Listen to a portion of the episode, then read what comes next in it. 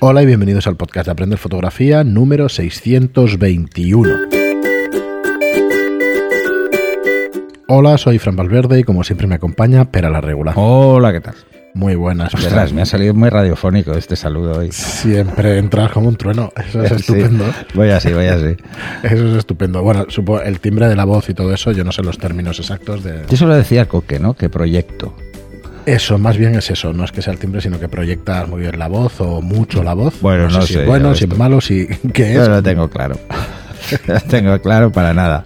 Mira, podemos abrir un- una línea de, de, de comentarios al respecto sobre la proyección de la voz. Javi nos hubiera ayudado, que la verdad es que fu- Él sí, sí tuvimos que un sabe. técnico de sonido excepcional que todavía nos acompaña como oyente y eso, así que un saludo Javi si nos Javi, escuchas. saludos. Sí. A ver cuándo nos volvemos a ver. Que vaya muy bien, la verdad es que esto del coronavirus ha truncado un montón de, de gente que íbamos viendo de vez en cuando, pero bueno, todo se acaba, o sea que a ver si se acaba pronto. Hmm. Y hoy tenemos un capítulo donde tenemos un par de comentarios y una pregunta, eh, así que me permitiréis que los lea, porque el primero de ellos que nos hace mucha ilusión, esto- eh, mucha ilusión estos comentarios, este no te lo he leído, pero porque Ah. acaba de llegar a, a la web. Calentito. Eh, sí, y es un, era uno de los objetivos que teníamos a la hora de hacer el podcast, ¿no? Incentivar o le he puesto como título a este programa, aunque no sea muy, que es un poquito raro. eh, se llama Provocando Fotografiar y es un poco Ah, mira. quizá lo he puesto un poquito más agresivo para que para que la gente pique y que lo escuche y eso. ¿vale? así de claro. Pero que realmente lo que queremos Pero eso- es eso no in- se dice, incentivar. Eso no se dice, eso no de ningún picar. Yo creo que lo No, sabe la todo el mundo, ¿no? Sí, sí.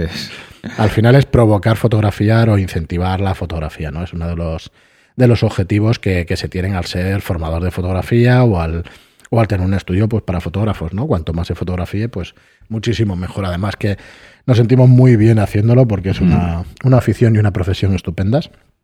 Así que mira, os voy a leer el comentario y lo vamos, lo vamos viendo poco a poco.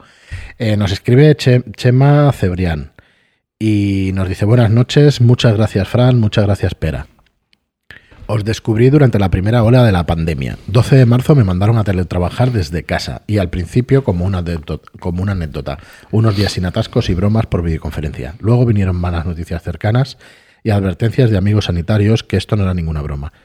Pronto el trabajo, lejos de aflojar, crecía y te levantabas para cambiar de habitación y no parar casi en 12 horas.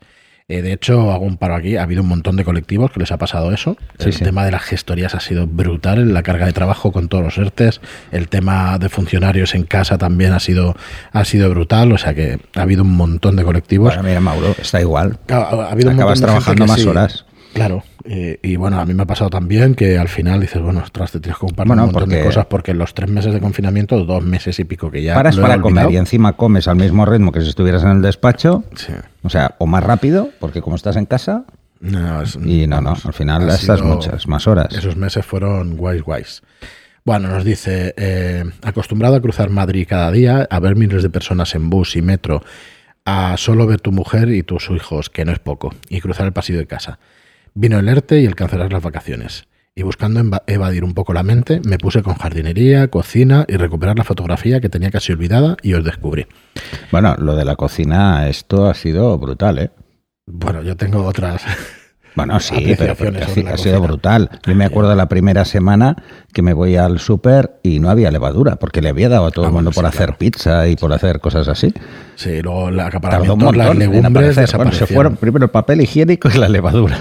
Las legumbres fue una pasada también. Sí, sí, Lo que sí, más duraba y eso, pero bueno, es normal. Mm. Bueno, al final, eh, perdón, empecé con el capítulo 0, el 1 y el 2, esas voces un poco nerviosas y robóticas, pero eso era por el micro, ¿no? Por- No, eso no, sí, nosotros. coño, tienes razón. Joder, tienes razón. Dice, por leer un papel, pero que me refrescaban conceptos olvidados y me, y me acompañaban esas horas solo entre cuatro paredes delante del ordenador. Por cierto, un, friki de Linux y ahora de Darktable.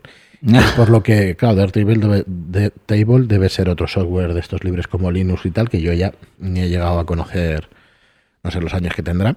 Supongo que varios ya, pero... Hombre, el no, Linux no, ahora ya tiene un montón de años. No, el Darktable. sí, este, sí, el Darktable. Que yo no... ni- es que ni me Y suena. este ¿eh? no O me suena que- ya. Yo desde que me pasé a Mac me olvidé de todo esto. Yo antes sí que era muy friki de esto, ya lo sabes. Yo creo que lo sabe ya todo el mundo. Dice, desempolvé mi vieja Minolta 5D, la primera y penúltima cámara reflex de Minolta, que engulló el, en gigante, sin, el gigante sin corazón Sony.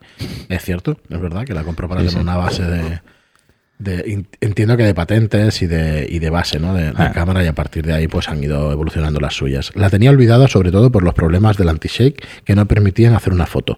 Pero leyendo viejos foros de 2008 he conseguido revivir y disfrutar de los objetivos 50 milímetros y 28 milímetros que dormían con ella. Pues muy buenos objetivos para empezar con, con la fotografía de nuevo, la verdad. Vuestros podcasts y cursos, cada día más frescos y naturales, me acompañan. Poco a poco me he ido tatuando en la mente la luz y su caída del cuadrado de la distancia. Y que por las mañanas ya no sale el sol, sino, eh, sino F8 250. Y en verano bajaba dos pasos para cobijarme en la sombra de un pino y seguir escuchando cómo no matar de un flashazo a mi hija de 7 años. por lo menos no dejarla ciega. Nuestro- vuestros bajones eran los míos por la desesperación de la situación que vivimos. Y ahora entrando en el último mes de este maldito año que me ha robado tres maratones, unas vacaciones y algún preciado amigo, os he cogido en el capítulo 620, esperando celebrar el 1000. Lo dicho, gracias. Pues nada. Pues gracias a ti. Estos mensajes son los que nos animan más. Sí, sí. no, Eh, no solo al tema del podcast, sino al tema de los cursos y Claro. todo esto que puede ayudar a la gente. Efectivamente, solo con escuchar esto, pues ya te, te levantas la mínimo Sí, durante sí, sí. unos cuantos días. O sea que Porque muchísimas bueno, gracias. es, lo que hay. Nos lo has enviado como comentario. Yo he tenido la libertad, te he preguntado ahí en el comentario, pero no me has contestado. He tenido la, bueno, eh, la libertad de, de leerlo. Espero que no te moleste. Y muchísimas gracias por tus palabras. Me ha hecho mucha gracia. Se te da muy bien escribir, que lo sepas, o si no lo sabes ya, que lo debes saber. Dice, ya no sale el sol, sino F8250, y en verano bajaba dos pasos para cobijarme en la sombra de un pino. Está muy bien hilado. Así que, bueno, no sé, que interiorices así las cosas que vamos diciendo en el podcast y eso, para nosotros pues es un orgullo y sabemos que hay programas más flojos, otros mejores. Y es cierto que se nos notaba quizá los últimos meses un poco más desanimados, pero bueno, aquí estamos al pie del cañón a ver si podemos durar hasta el 1000 por lo menos, que nos queda nos quedan menos Para el 1000. Ahí sí que celebraremos alguna cosa. Eso no Bueno, a ver. esperemos si Sí. se puede uno mover y todo esto. Hombre, para Pero- mil esperamos que sí, ¿no? Esperemos que sí. Porque sea, un año mil y medio, falta, ¿eh? dos más, un año y medio más seguro, pues, tío.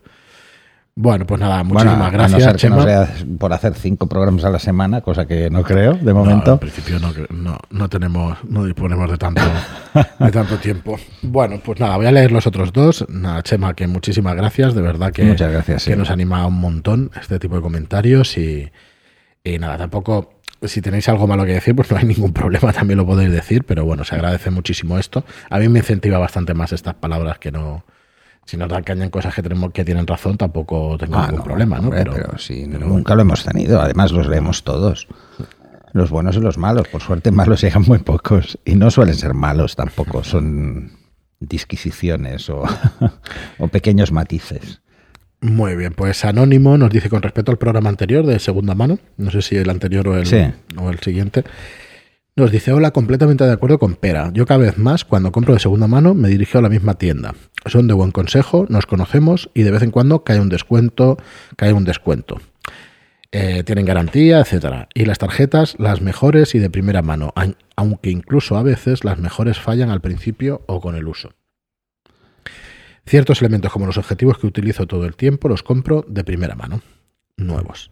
Un abrazo y gracias por el podcast. Sí, Sí, lo comentamos. bueno, esto, esto es lo más habitual, ¿eh? de hecho. Pero yo se lo digo muy en serio y lo comentamos en el programa a la gente que empieza que la segunda mano no lo descarte. ¿eh? Esto es como un coche cuando te acabas de sacar el carnet.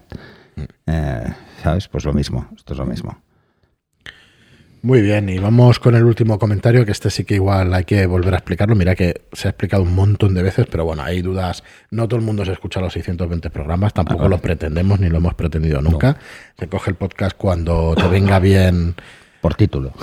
en tu, iba a decir, me iba a poner un poco filosófico, en tu recorrido vital, entenderme, cuando, cuando te viene bien, directamente Sí. tienes esa inquietud, pues entonces empiezas a escucharlo. Y es una de las cosas buenas entre las muchas que tiene un podcast, que es que quedan allí, quedan en el repositorio, quedan allí. De hecho, como esto es eh, servidor privado y todo eso, tengo que un día que descargarlos todos, bueno, sí, por FTP los descargo y subirlos a alguna plataforma gratuita, ¿eh? porque por si acaso. Yo los tengo guardados en, en Drive y tal, pero por si acaso algún día pasa algo con el servidor o dentro de 10 años, ¿sabes? O dentro de 20 que no. Yo creo no que los debo tener también porque en iTunes hostia, le digo que los descargue. Que desaparezca. Pero no, lo ideal sería bajar los originales. Bueno, que no, no estamos pensando en eso, pero que ahora se me ha ocurrido y digo, ostras, tengo que descargarlos. No, en, en iVoox sí. En iTunes y lo demás, Sí, le puedes No. decir que los descargue. sí, bueno, si los tiene. En Bueno, local. sí, sí, pero que nosotros los tenemos en FTP. Ah, o sea no, no, hombre, Se claro. descargan desde ahí y ya está. Mucho mejor. Bueno, eh, Iván Moreno nos dice, muchas gracias por los vídeos. Este ya viene de YouTube. Dice, me estoy aficionando a los podcasts cuando conduzco. Según A los vídeos no, ¿eh? a los vídeos de YouTube. Bueno, bueno, pero no sí los mires, no mires. ¿eh? Mira, mira, No, mira es que la si carretera tienes la suscripción de YouTube puedes apagar el móvil, o sea, dejarlo desconectado y oír solo. y oírlo solo, te permite, Vale, vale, no te vale, los vale. corta, o sea que en eso no, Vale, no hay problema. Bueno, no, era, era un matiz, ya entiendo que no, no lo va a hacer, pero bueno. Dice, según el razonamiento, este es con respecto al programa 166 del, del enfoque, uno de los de, de los que has tratado el enfoque, por eso digo que han sido Ah, muchísimos. vale, ¿vale? A ver, a ver. Dice, según el razonamiento que dais, entiendo que recomendáis usar siempre el punto central para cosas cercanas. Por ejemplo, el enfoque a un ojo en un retrato. Aunque la cámara valga un riñón y tenga 20 puntos de doble cruz de alta precisión, esto ya nos preguntas, la primera pregunta. ¿Seguiríamos fiándonos solo del punto central? A ver, Venga, vamos por si los, y vamos a si- a ver, hay, hay, vamos a, a decir que hay diferentes tipos de precisión. Están los de líneas horizontales y líneas verticales, ¿vale? Que suelen ser los que hay Los entre las zonas es. horizontales y verticales repartidos. Luego en la zona central muchas veces es una franja y suele ser en cruz. Ujú. Eh, es una franja en el centro verticalmente, no horizontalmente, ojo, y horizontalmente solo un trocito, no suele ser todo. Y luego están los de doble, doble cruz o alta precisión. Los de doble cruz o alta precisión lo que hay que ver es a qué apertura, ¿vale? Mm, Porque dependerá mucho también de la apertura. Si el objetivo tiene una apertura muy amplia, el problema que hay es que si no es de alta precisión, pues puede haber un desfase. ¿Eso lo vemos en el manual de la cámara? Nos van a Sí, está en el manual de la cámara. Eh, mira, esto en la 5 de Mar 3 es en la página 78. En la Mar 3, seguro. En la Sí, Mar habrá 2 mucha creo que era la tenga. página 72. Me la sabía de memoria en la unas Mar 4, cuantas por los de la cursos. 70 a la 80. Eh, en la 86 creo que es en la 1DS. Bueno, no sé, no sé, pero ahora os lo estoy diciendo un poco a voleo, pero sí, sí, es, eh, me acordaba hasta el número de página. Claro, después Porque yo antes tenía muy buena memoria, ahora ya no tanto. Eh, a ver, eh, hay que fijarse en ese detalle. Esto lo dice el fabricante, ¿eh? no lo digo yo. ¿eh? Faltaría más. Vale, entonces nos dice, aunque tenga 20 puntos de doble en cruz, ¿seguiríamos fiándonos solo del punto central? El punto central es el más preciso, precisamente porque no le afecta la curvatura de la lente, no le afecta en absoluto. Porque para cuadrar eso, lo que necesita, eh, sabéis que los puntos de enfoque se gestionan con un doble con un doble sensor, ¿vale? Porque es una triangulación que se hace por distancia, entonces necesita mínimo dos puntos para triangular. Entonces, eh, si, el si la cámara tiene en cuenta las variaciones del objetivo, pues entonces es capaz de hacerlo y es capaz de calcularlo. Pero es un cálculo, ¿eh? O sea, depende mucho del procesador que tenga la cámara. Entonces, las cámaras de la serie profesional suelen tener procesadores muy rápidos. Porque el enfoque realmente lo está haciendo el objetivo, pero la cámara le dice, oye, para, ya me has enfocado, para. ¿Vale? O sea, tenéis que tener en cuenta que es ese doble juego. Esto con los que enfocan por fase. Los que enfocan por contraste es diferente. Por ejemplo, las cámaras que son Live View eh, o en posición de Live View, una reflex, pues lo hace por contraste. Entonces, si la escena no tiene contraste, por muy bueno que sea el punto de enfoque, no va a enfocar, ¿no? Eh, entonces ahí es donde dice, eh, donde está esta, esta pequeña mm, disquisición entre qué hago. ¿Qué hago? Uso el punto de enfoque central y enfoco y reencuadro, que es una técnica que tiene un coste en tiempo el aprendizaje, eh, pero que una vez le coges el truco no es difícil. O uso el punto de enfoque que más me cuadra pues para enfocar al ojo. Si las personas están cerca y encima las aperturas eh, son amplias, el punto de enfoque puede fallar. Pero, ¿por qué puede fallar? A ver, ¿qué, qué es lo que puede pasar? Que el punto de enfoque, el cuadradito que veis, es más grande que el motivo que quiero enfocar. Entonces, al ser más grande que el motivo que quiero enfocar, tengo que tener en cuenta que puede haber una pequeña desviación. Y esa desviación en un ojo se puede ir a la pestaña superior. ¿Vale? Mm, Se puede ir a la pestaña superior y si os fijáis, la pestaña su- superior va hacia adelante y hacia arriba, que es simplemente para parar el sudor. Y la inferior va hacia adelante ligeramente, pero hacia abajo, precisamente para que la lágrima pueda caer. Eh, es, anato- es- es algo anatómico, es así. Y entonces eso hace que si se va a la pestaña superior, pues el foco esté alejado del iris. Y entonces, mm, imaginaros, una ceja puede medir, hay una ceja, una pestaña puede medir tranquilamente 5 milímetros, 6 milímetros y en las mujeres más, si encima llevan, eh, pues bueno, si han puesto extensión o lo que sea, todavía pueden ser más largas. Entonces, una separación de 5 milímetros con una distancia de enfoque de un metro, mm, porque estáis haciendo un plano muy corto, con un 80 milímetros, pues estamos hablando de menos de un menos de un milímetro de margen de error. O un milímetro de margen de error, ¿eh? No, no estoy calculando la profundidad de campo, ¿eh? Pero para que os hagáis una idea. Incluso eso os puede pasar a F8, ¿eh? O sea, a F8 tenéis, nada, dos milímetros, por ejemplo. ¿eh? Porque lo que más afecta es la distancia, ¿eh? Al motivo, luego la focal y por último, la apertura, ¿eh? Esto hay que tenerlo muy claro. Entonces, esa desviación, si se ha ido ligeramente, pues tenemos un problema. Tienes desenfoque. Entonces pierdes el foco.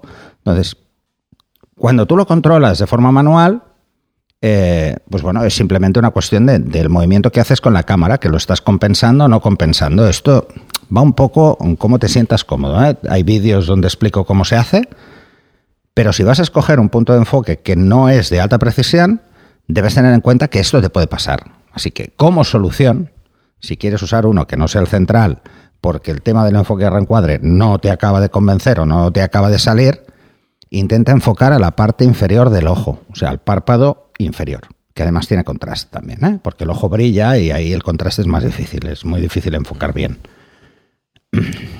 Muy bien, pues nada, Además, el resto es, de es- preguntas es has curioso, ¿eh? porque precisamente donde se inicia el párpado, eh, en, el, en, el- en la pestaña inferior, está tan salido como la curva del iris.